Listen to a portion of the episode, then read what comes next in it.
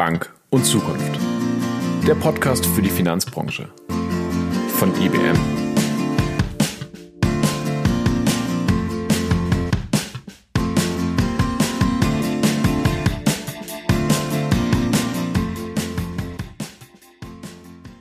Moin und hallo zu einer neuen Folge von Bank und Zukunft. Heute spreche ich mit Matthias Wagers. Er war Vorstand der ersten Abwicklungsanstalt, der sogenannten Bad Bank der WestLB und ist heute im Aufsichtsrat der NordLB. Damit bieten sich vier Themen an, über die ich auch mit ihm gesprochen habe. Über das Thema Bad Banks, über Auslagerung, über Landesbanken und auch über das Thema Aufsichtsräte und deren Rolle. Er ist ein Stratege, wie er im Buche steht, und ähm, das ist wirklich wörtlich zu sehen, denn er hat auch ein Buch geschrieben über Bad Banks. Bevor wir in die Folge starten, noch ein Hinweis. Diese Folge erscheint in Kooperation mit dem Bankblog. Unter der-bank-blog.de können Sie täglich Trends und Strategien für das Bankgeschäft finden. Und jetzt geht's los. Bank und Zukunft. Herr Wagers, herzlich willkommen zu unserem Podcast Bank und Zukunft. Ja, schönen guten Morgen, Frau Rose. Schön hier zu sein. Herr Vargas, Sie sind ein ganz besonderer Experte, den wir hier begrüßen möchten, nämlich einer für Bad Banks. Mhm. Und vielleicht erläutern Sie gleich am Anfang einmal für die Zuhörer, was sind eigentlich Bad Banks in Ihrer Definition und warum beschäftigen Sie sich damit? Ja, Bad Banks ist im Grunde genommen ein Begriff, der sich gesetzt hat für Banken oder für Bankpositionen, äh, die abgebaut werden sollen. Und eigentlich äh, sind Bad Banks so eine Mischung aus Banken und Vermögensverwaltern, weil sie in der Regel große Positionen von Banken übernehmen und die werthaltig abbauen. Also das geläufige Bild, dass da man in Schutzanzügen durch verseuchte Bankhäuser geht, weil überall toxische Papiere lauern, das sind so ein bisschen die Bilder, die man, glaube ich, vor Augen hat, aber so ist es in der Regel nicht. Sondern das sind eigentlich ganz normale Kredite, Beteiligungen, Derivate, Wertpapiere, komplexe Finanzierung. Und die werden häufig auf eine eigene Einheit übertragen, damit man diese dann wertmäßig managt. Und von daher gibt es dann auch sehr, sehr viele Parallelen zum normalen Geschäft. Das Einzige, was Bad Banks in der Regel nicht tun, ist, dass sie Neugeschäfte akquirieren. Sie waren ja im Vorstand der ersten Abwicklungsanstalt. Mhm. Ähm, vielleicht können Sie auch da noch mal kurz was zur Geschichte der EAA sagen, mhm. wie sie dazu gekommen ist, was sie ist und ob Sie die EAA als Bedbank denn bezeichnen würden. Also vielleicht ein bisschen zur Historie. Also das Grundthema war, dass im Zuge der Finanzkrise viele Banken, viele äh, Institutionen festgestellt haben, dass die Finanzkrise über das Thema Kapitalunterlegung, Neudeutsch war das damals Basel II, heute redet man von Basel III, und äh, das Thema IFRS, Mark-to-Market-Bewertung, plötzlich in den Bilanzen das hatte, was man vielleicht Brandbeschleuniger nennen konnte. Assets wurden immer schlechter vom Rating, Kapital musste nachgeschossen werden. Und in der WestLB hat man sich damals entschieden, ein Gesetz zu nutzen, was die Bundesregierung 2008, äh, 2009 auf den Weg gebracht hatte, um letztlich Banken in der Finanzkrise zu stabilisieren. Und es war die Möglichkeit geschaffen worden, große Teile der Bilanz, all das, was man als strategisch nicht mehr sinnvoll oder in Klammern auch vielleicht damals toxisch bezeichnet hat, auf eine eigenständige, unabhängige Institution zu übertragen. Und in dem Zuge hat sich damals der Eigentümerkreis der WestLB entschieden, in einem ersten Schritt knapp 80 Milliarden Vermögenspositionen auf die im Zuge dieses Gesetzes neu gegründete EAA auszulagern. Und ich war in der damaligen Zeit äh, Leiter der Konzernentwicklung, Strategiebeteiligung und sonstiges in der WestLB und habe diesen Prozess mit begleiten dürfen in der Vorbereitung und als es dann soweit war, dass man ähm, sehr komplexe Vertragswerke und Verhandlungen zur Gründung dieser Institution beendet hatte, kam dann die Frage, jetzt hast du dir das ausgedacht, jetzt kannst du es ja auch machen. Und so bin ich dann Vorstand geworden. Äh, zunächst später Vorstandssprecher dieser EAA. Im zweiten Zuge, als man sich dann 2011, 12 entschieden hat, die WestLB vom Markt zu nehmen, sind dann weitere gut 160 Milliarden an Positionen auf die EAA übertragen worden, sodass insgesamt die gesamte Bilanz, also alle Vermögenspositionen dort gelandet sind. So, zweiter Teil Ihrer Frage war ja, ist sie denn wirklich eine Bad Bank gewesen? Also ich glaube, wenn man mal von der Terminologie absieht, glaube ich, hat sie eigentlich als Modell sehr gut funktioniert, weil es eben gelungen ist, anders als damals befürchtet, keine riesigen Verluste aus dem Vermögensabbau zu beziehen, sondern man konnte aus der EAA was Unternehmerisches machen und mit der EAA zwischenzeitlich Geld verdienen und insofern für die Träger, für die Eigentümer Lasten minimieren. Mhm. Ob das gelungen ist, war, glaube ich, ein Zeichen, dass das Modell funktioniert hat. Ich würde gerne mit Ihnen da nochmal einsteigen. Mhm. Insgesamt ist da ja die Frage so ein bisschen, was kann ich denn eigentlich auslagern oder mhm. was übertrage ich eigentlich? Und wenn Sie den Bogen jetzt vielleicht nochmal ein bisschen weiterspannen, nicht nur auf die EAA bezogen, was glauben Sie denn, welche Kompetenzen einer Bank kann man besonders gut auslagern oder was kann man eben besonders nicht auslagern? Also ich glaube, ich glaube, man muss wirklich unterscheiden. Einmal, wenn es um die Vermögensposition geht, also das, was auf der Aktivseite der Bilanz einer Bank ist, dann sind das Kredite, Beteiligungen, Wertpapiere, also alles, was sich letztlich in der Bilanz einer Bank befindet. Und da kann man sagen, das kann man alles auslagern. Ja, das sind die Vermögenspositionen. Die zweite Seite der Bilanz ist ja immer die Passivseite, also wie finanziert man diese Position? Und das sind äh, Verbindlichkeiten, das sind Wertpapiere, die die Bank aufnimmt, das sind Einlagen von Kunden, mit denen man dann auf der Passivseite die Aktivseite finanziert. Auch die kann man technisch übertragen. Das ist möglich. So, die andere Fragestellung, die vielleicht ein bisschen in Ihrer Frage mitschwingt, ist, welche Aktivitäten kann man dann auslagern? Mhm. Und wer macht es denn dann in dem Unternehmen? So, und da haben wir in der ERA ein Modell entwickelt, wo wir gesagt haben, äh, wir können große Teile unserer Aktivitäten outsourcen. Also das heißt, wir sind für all diese Themen verantwortlich in der Entscheidung und auch in der Konzeption, aber wir nutzen Dienstleister, die für uns dann die operative Arbeit tätigen. Und damit schafft man die Möglichkeit, schlank zu bleiben. Und nach welchen Kriterien haben Sie das entschieden, wo Sie Dienstleister nutzen möchten? Mhm. Am Anfang war die Situation so, dass eigentlich das Grundmodell davon ausging, dass die EAA eine ganz, ganz kleine Einheit ist. Da sind zwei Vorstände waren wir. Markus Bolder kam von außen dazu, mein Kollege, mit dem ich das aufgebaut habe. Und die Idee war eigentlich, wenn es gut läuft, spielen die Herren äh, den ganzen Tag Golf und unterschreiben zweimal im Jahr die Bilanz und gut ist. Ja, das war die Idee, um sie klein zu halten, weil da ja eine große, große Bank im Hintergrund ist, die das gesamte Servicing macht.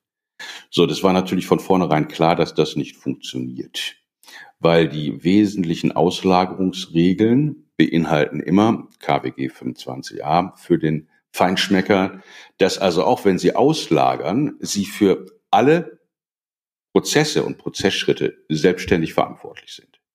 So, das heißt, Auslagerung bedingt zunächst mal, dass Sie das, was Sie auslagern, selbst verstehen und auch in der Lage sind, es über Kontrollpunkte, Key Controls, Prozessbeschreibung äh, selbstständig steuern. Und insofern sind wir eigentlich sehr schnell zu einem Modell gekommen, wo wir gesagt haben, wir haben alle Expertisen, die Sie für eine Bank brauchen, äh, auf der zweiten, auf den dritten Ebene mit eigenen Leuten besetzt. Also haben äh, für das Thema Refinanzierung eine eigene Treasury-Abteilung. Wir haben eine eigene Kreditabteilung gehabt, eine reine Risiko. Controlling-Abteilung. Aber für die Umsetzung der Themen haben wir sukzessive dann damals eigene Dienstleister aufgebaut. Zunächst interne Dienstleister, ähm, die unsere Tochtergesellschaften waren. Und wir hatten eine unternehmerische, sagen wir, Restriktion, die hatte ich schon angedeutet. Also wir konnten so ziemlich alles machen, nur kein Neugeschäft. Mhm. Weil die leichte, wenn ich das mal so umschreiben darf, Perversion in der DNA einer solchen Bad Bank ist, je erfolgreicher sie ist, desto frühzeitiger löst sie sich auf. Richtig, genau. So, und das ist eigentlich genau das Gegenteil von Unternehmen, die ja ansonsten eigentlich ihr Ziel haben, zu sagen, wir wollen überleben. Unser Erfolg sichert das Überleben. Und bei einer Bad Bank, Asset Management Company, AMC oder Bad Bank, wie man das immer nennt, ist es genau umgekehrt. Je erfolgreicher sie sind, desto schneller sind sie fertig und desto schneller bauen sie das ganze Thema zurück. Das ist auch richtig so. Dafür ist ja eigentlich auch der Gedanke geschaffen. Aber um Menschen zu motivieren, ist es natürlich wichtig, dass die auch Neugeschäft machen. Also haben wir uns gesagt, die Dienstleister, die wir zunächst als Tochtergesellschaften für uns etabliert haben, wollen wir möglichst schnell privatisieren in den Markt geben, um sicherzustellen, dass sie ihre Expertise auch in anderen Themenstellungen und bei anderen Häusern, bei anderen Banken nutzen können. Mhm. Aber wir haben sie selbstständig gesteuert. Und das ist das, was man eben heute dann eigentlich das Outsourcing nennt. Und das ist nicht nur meines Erachtens für ähm, AMCs, Bad Banks relevant, sondern es ist eine grundsätzliche betriebswirtschaftliche Herausforderung für alle Unternehmen, aber insbesondere auch für Banken, die ja hochkomplexe Prozesse und Produktion zu managen haben, sich die Frage zu stellen, worin bin ich wirklich gut? Was ist meine Kernkompetenz? Aber wo gibt es auch Themen, wo es Sinn macht, aus unterschiedlichen Gründen auf Dienstleister zurückzugreifen und outzusourcen? Hm. Sie haben ja auch ein Buch geschrieben zum Modell Bad Bank, dass sich dieses Thema Bad Bank sozusagen auch in der Zukunft dann weiter ähm, sehr relevant sein wird und vielleicht um diese Auslagerung, die Sie jetzt gerade angesprochen haben, vielleicht auch erweitern kann, damit, genau wie Sie sagen, aus dem Geschäftsmodell eigentlich versuche ich eine Bad Bank nur langfristig dahin zu bringen, dass ich sie nicht mehr brauche, andere Kompetenzen aufzubauen, die man dann sozusagen noch als Dienstleistung anbieten kann, dass sich das in die Richtung entwickeln wird? Oder wie ist Ihre Einschätzung? Also ich glaube, dass das Thema in, in unterschiedlichen Kontexten zu sehen ist. Ich glaube, die Fragestellung, gibt es noch mal so eine EAA, muss man erstmal ganz formal beantworten. Das Gesetz, die Grundlage, auf der wir damals errichtet worden sind, ist letztlich zu, wenn Sie das so ausgedrückt ähm, wollen. Weil es gibt inzwischen europäische Abwicklungsinstitutionen und Regelungen. Und äh, insofern kann man heute eins zu eins das nicht mehr kopieren. Es ist aber so, dass die Diskussion über europäische AMCs, Asset Management Companies und sonstige Themen auch nach wie vor immer mal wieder auftauchen. Äh, einfach vor dem Hintergrund, weil wenn man mal die Flughöhe ein bisschen erhöht und sagt, wie sieht eigentlich die Bankenlandschaft in Europa aus, wie sieht sie in Deutschland aus, dann kommt man immer wieder auf das Thema Konsolidierung.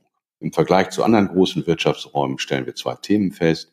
Wir haben im europäischen, wir haben im deutschen Kontext sehr viele Banken im Vergleich zu anderen Ländern und wir liegen äh, in der Industrie, was die Profitabilität angeht, hinter verschiedenen Regionen zurück. Daraus kommt immer wieder eine Diskussion hervor, macht es nicht Sinn, auch in Europa zu konsolidieren? Und da ist immer ein Gedanke im Hinterkopf gewesen, dass als die EAA damals gegründet worden bin, da ging es gar nicht in erster Linie nur darum, äh, eine Bank ganz abzuwickeln oder entteilen, sondern auch Voraussetzungen zu schaffen, dass man Bilanzen verkleinert, dass man Häuser leichter macht, dass man Komplexität rausnimmt, um sie dann auch für Konsolidierung äh, besser zu positionieren. Und das ist ein Thema, was im europäischen Kontext natürlich immer wieder eine Rolle spielt. Mhm. Und ich glaube, losgelöst von der Frage der Institution gibt es ja viele Häuser, die für sich entscheiden, Teile ihrer Bilanzposition, Teile ihrer äh, unternehmerischen Aktivitäten zurückzufahren, um sich leichter zu machen, um sich strategisch neu auszurichten. Und das sind natürlich Themenstellungen, die dann gar nicht in ausgelagerten Bad Banks stattfinden, sondern wo man eigene Restrukturierungseinheiten bildet, die dann eigentlich vergleichbare Aufgaben haben. Mhm.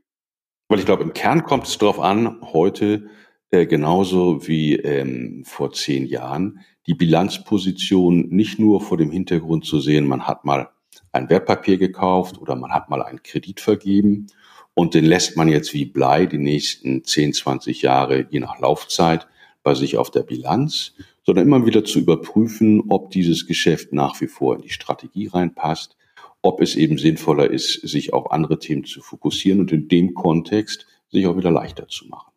Also das Handeln von Positionen spielt da vielleicht eine größere Rolle als in der Vergangenheit.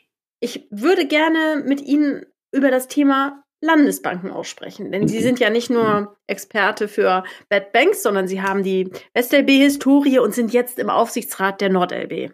Mhm. Ähm, vielleicht ist das ja schon ein etwas anderes Geschäftsfeld, als es doch wieder noch für viele andere Banken gilt, ähm, auch wenn bestimmte Marktmechanismen alle gleichmäßig treffen.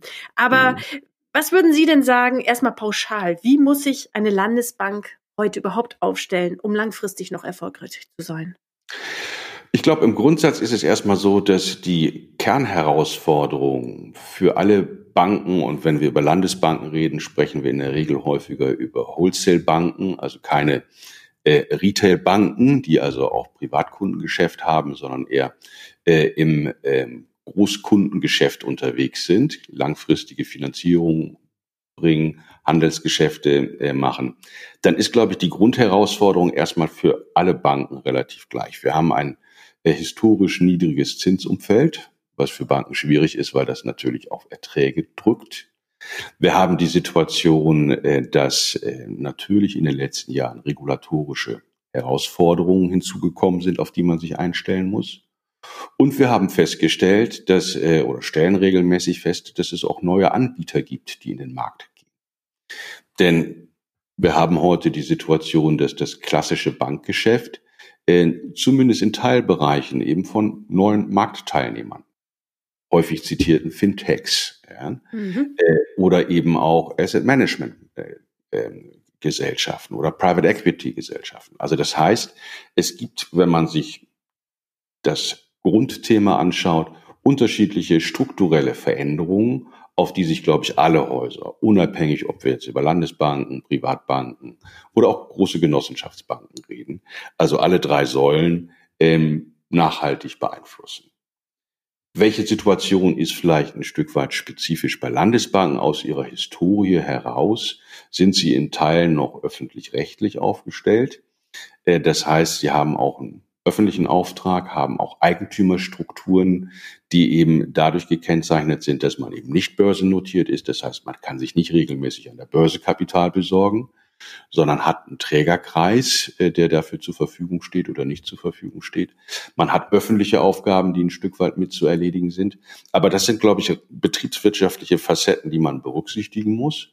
Aber die Grundherausforderungen sind eigentlich auf der kernbetriebswirtschaftlichen, auf der kernstrategischen Seite für alle Häuser gleich. Und das gilt natürlich erst recht aktuell vor dem Hintergrund der äh, Covid-19-Pandemie und Krise, die sich daraus entwickelt hat. Mhm. Was glauben Sie denn, wie sich Covid-19, Corona auf die Bankenstrategien auswirken wird?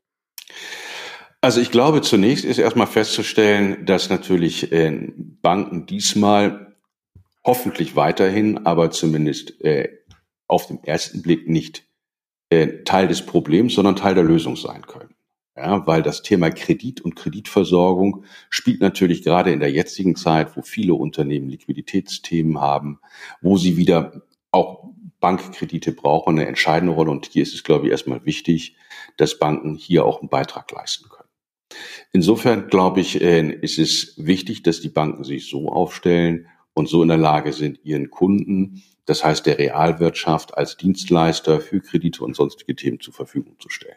Aber natürlich äh, ist es so, dass in den Zeiten, wo eben es den Kunden der Banken, Kreditnehmern, wirtschaftlich schlecht geht, das Risiko äh, für eine Verschlechterung von Krediten und damit auch die Notwendigkeit, zusätzliche Risikovorsorge zu bilden, exponentiell ansteigt, in Anführungsstrichen. Und das sieht man natürlich auch, wenn man in die Bilanzen der Banken erstes Halbjahr 2020 schaut, dass die Risikovorsorge der größten 10, 12 Banken im Milliardenbereich angestiegen ist. Mhm. Und das sind natürlich Lasten, die da auf Banken zukommen. Aber ich glaube, wenn man sich in den Bankenmarkt in Deutschland generell anschaut, und ich glaube, das gilt auch in weiten Teilen für den europäischen Markt, dann sind Banken heute deutlich besser kapitalisiert und auch von ihren Liquiditätsreserven besser aufgestellt als vor zehn Jahren, so dass eben bei allen Belastungen, bei allen Lasten, die da auf die Häuser zukommt, die äh, Widerstandsfähigkeit oder neudeutsch Resilienz der Banken deutlich äh, besser aussieht als noch vor zehn Jahren. Und wenn einer das prüfen muss, ob die Häuser jeweils richtig gut aufgestellt sind, dann ist das ja unter anderem der Aufsichtsrat, wo wir auch einen schönen Link zum Thema Wirecard vielleicht hinbekommen. Ich glaube, selten haben sich die Menschen so viel mit Aufsichtsräten auseinandergesetzt wie in dieser Zeit. Mhm. Äh, sagen Sie doch selber mal, wie, wie, was sind denn Ihre Tätigkeiten ganz konkret in der Rolle als Aufsichtsrat? Also das kann man ja ganz formal ableiten, weil eigentlich sind alle Banken, alle Unternehmen ja letztlich orientiert an einem Governance-Modell, äh, was letztlich auf aktienrechtlichen Vorschriften basiert. Und die Kernaufgabe des Aufsichtsrats wird dahingehend äh, definiert, dass man die Geschäftsleitung ja, berät und kontrolliert, ja, in dem Maße das möglich ist. So, und insofern ist es, äh, glaube ich, so, dass wir ja in dem Governance-System zwischen Aufsichtsrat und Vorstand eine saubere Trennlinie haben. Äh, der Vorstand ist für das operationale Geschäft verantwortlich.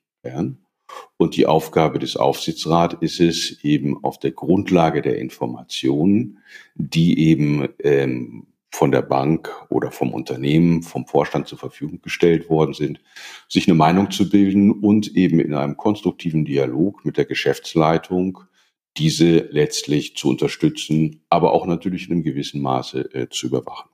Und wenn Sie diese Rolle wahrnehmen, was würden Sie sagen, welche, welche Erfahrungen der Vergangenheit ähm, helfen Ihnen da am meisten in dieser Rolle? Oder beispielsweise sind eigentlich Kontakte in die Politik auch notwendig, weil Sie ja auch einen öffentlichen Auftrag haben?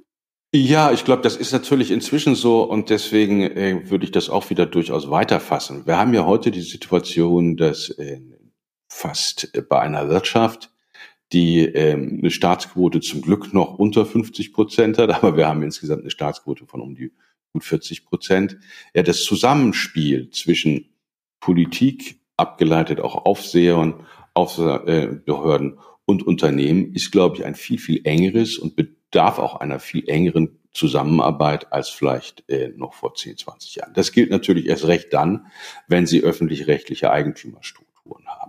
Mhm. Also insofern glaube ich, ist es schon wichtig, einerseits ähm, einen sehr klaren Blick darauf zu haben, was sind die betriebswirtschaftlichen, was sind auch die fachlichen Notwendigkeiten äh, eines, äh, eines Unternehmens, einer Bank, aber auf der anderen Seite natürlich auch die Zielfunktionen der Eigentümer verstehen, antizipieren und mit einbinden zu können.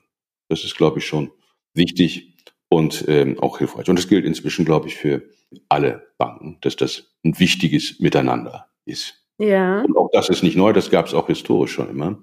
Mhm. Und äh, das ist, glaube ich, auch so eine spezifische Eigenschaft von Banken, dass man da also im Gesamtkontext Unternehmen, Haushalte, aber auch eben dem politischen Umfeld äh, eine bestimmte Positionierung vorzunehmen hat. Mhm.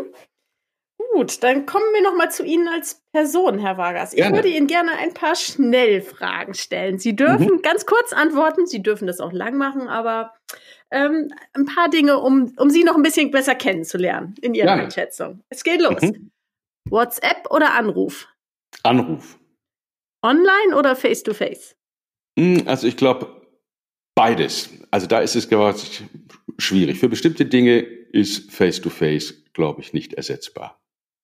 Bahn oder Auto? Im Moment sehr viel Bahn. Helau oder Alaf? also, äh, in Düsseldorf wohnend und lebend würde ich sagen Helau, aber ich würde, äh, mir wird auch ein Alaf über die Lippen kommen. All-inclusive oder Ferienwohnung? Ferienwohnung. Kindle oder Taschenbuch? Taschenbuch. Düsseldorf oder Hannover? Hm, beides schöne Städte, also von daher würde ich sagen, die Vielfalt macht es aus. Berge oder Meer? Da würde ich sagen, das Meer zieht mich ein bisschen mehr an. Wenn Sie nicht Banker geworden wären, dann wären Sie? Also wenn man, es gibt ja diese Klassiker so nach der Schule, hm, jeder wird gefragt, was er denn werden will. Ja, und da stand bei mir, wenn ich das äh, noch richtig im Kopf habe, Journalist. Ah. Das war damals eigentlich mein Berufsziel. Mhm. Und ja, habe mich damit eigentlich viel beschäftigt, aber dann immer mehr eigentlich äh, in das gerutscht, über das man schreibt und fand das dann auch so spannend. Es gab im ZDF eine Serie Bad Banks. Haben Sie die gesehen? Die habe ich gesehen, ja. Wie fanden Sie die denn? Spiegelt die die Realität wieder für Sie? Mm, ja, also ich, das ist ja natürlich bei allen Dingen, die man dann auch wirklich am breiten Publikum darstellen, weil nie eins zu eins möglich, ja, weil dann wird sich das ja keiner anschauen und dann ist man eher bei der Dokumentation. Ich fand es unter professionellen Gesichtspunkten gut gemacht. Mhm. Ja. Ob man alles in eins zu eins in der Realität so wiederfinden will, da mal ein Fragezeichen dran, definitiv.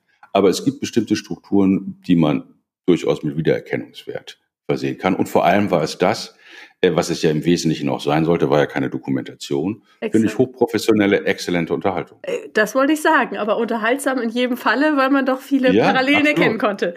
Absolut, absolut. Also es ist, ist durchaus, fand ich, äh, kurzweilig gewesen. Mhm. Eine Frage hätte ich noch. Was ist ähm, mhm. das schönste Strategiespiel? Also das Schönste und das Klassischste und finde ich nach wie vor Schach. Ja? Mhm.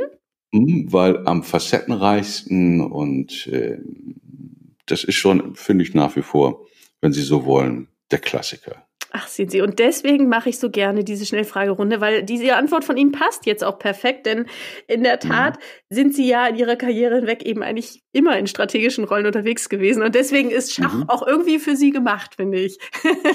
Dies, genau, sich darüber äh, durch auszutauschen. Was fasziniert Sie so an diesen strategischen Themen? Also das, was mich daran irgendwie immer fasziniert hat, ist erstens, wenn man noch jünger ist und mit den Themen anfängt, dass man wahnsinnig viel lernen kann, weil man sich nicht auf eine, ein Grundthema in der Tiefe spezialisiert, sondern Strategie ist ja letztlich immer ein regelmäßiger Abgleich von Rahmenbedingungen und den Zielfunktionen, die es zu maximieren gilt.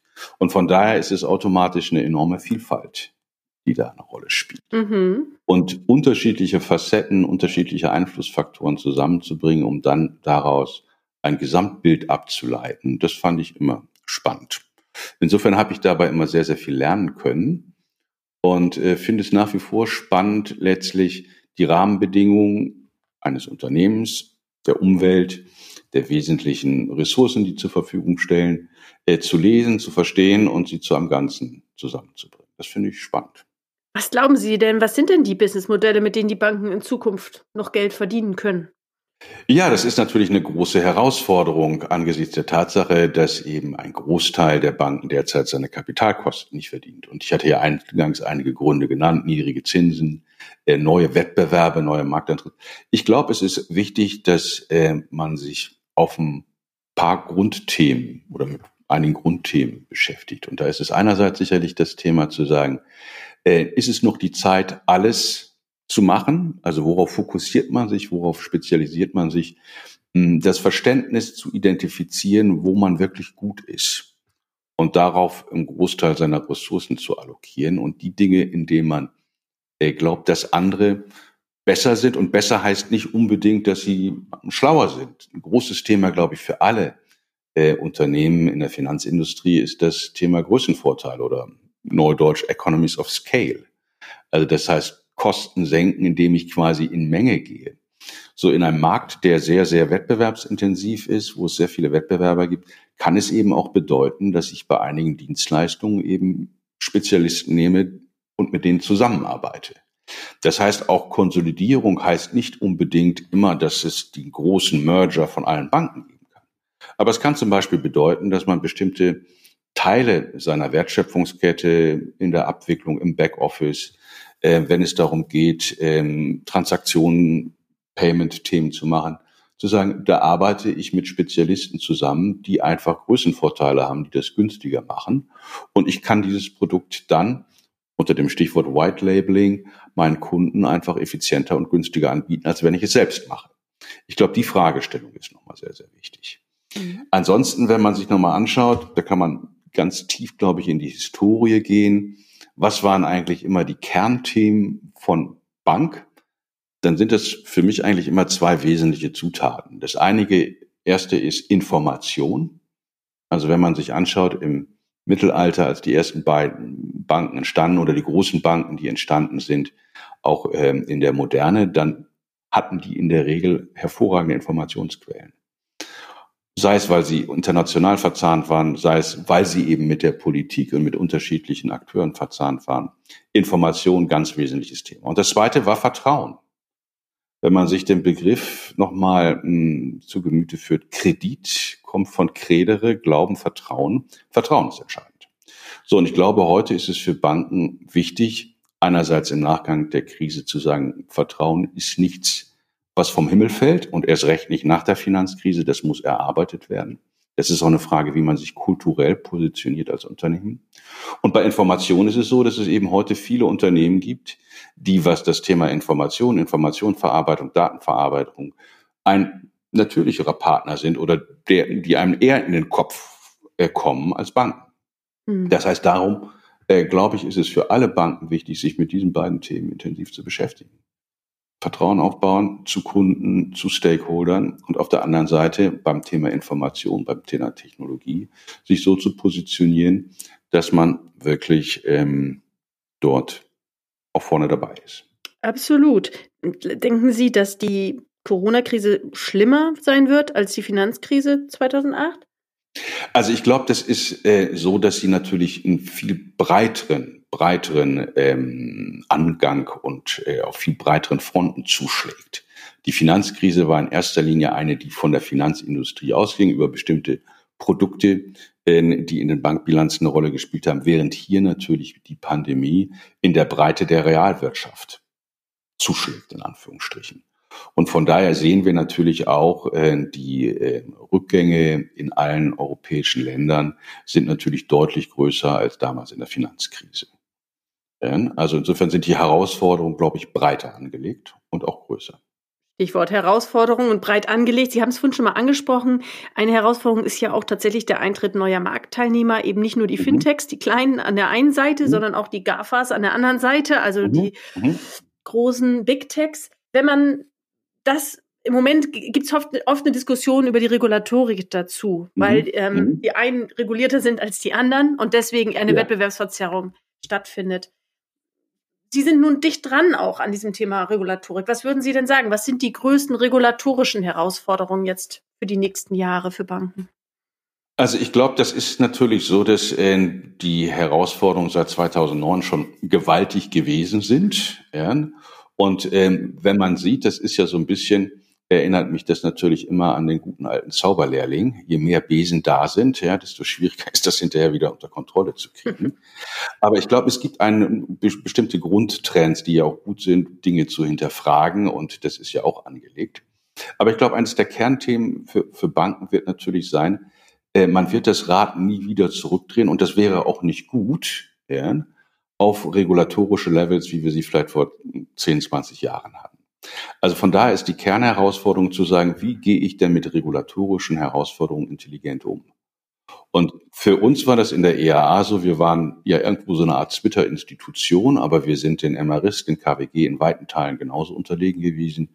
Und die Marschrichtung war immer Regulatorik nicht in Frage stellen, sondern sie so verinnerlichen und prozessual so klug hinbauen, ja, dass man es möglichst schlank, effizient und gut erfüllen kann.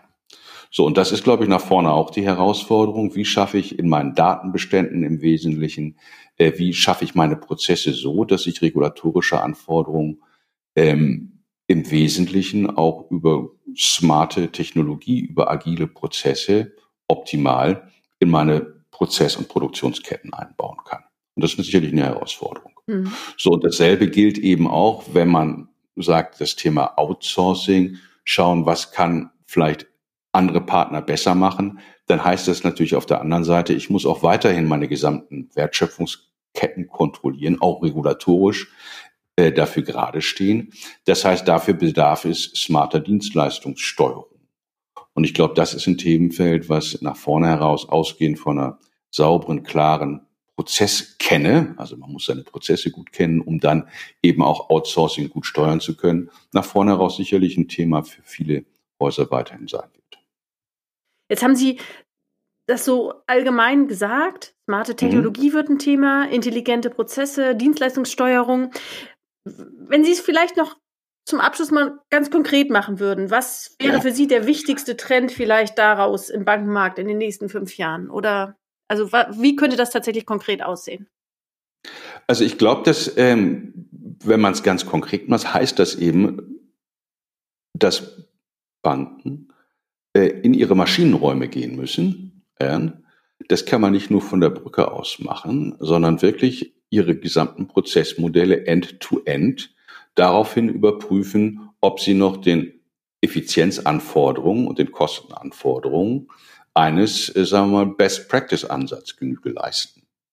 Und das bedeutet, glaube ich, rigoros das, was häufig historisch oder man kann auch sagen eklektisch gewachsen ist, dahingehend in Frage zu stellen, wie kann man es äh, in der jeweiligen auch Situation des Unternehmens, und die sind ja sehr, sehr spezifisch, so optimieren, dass man die Herausforderung hinkriegen kann.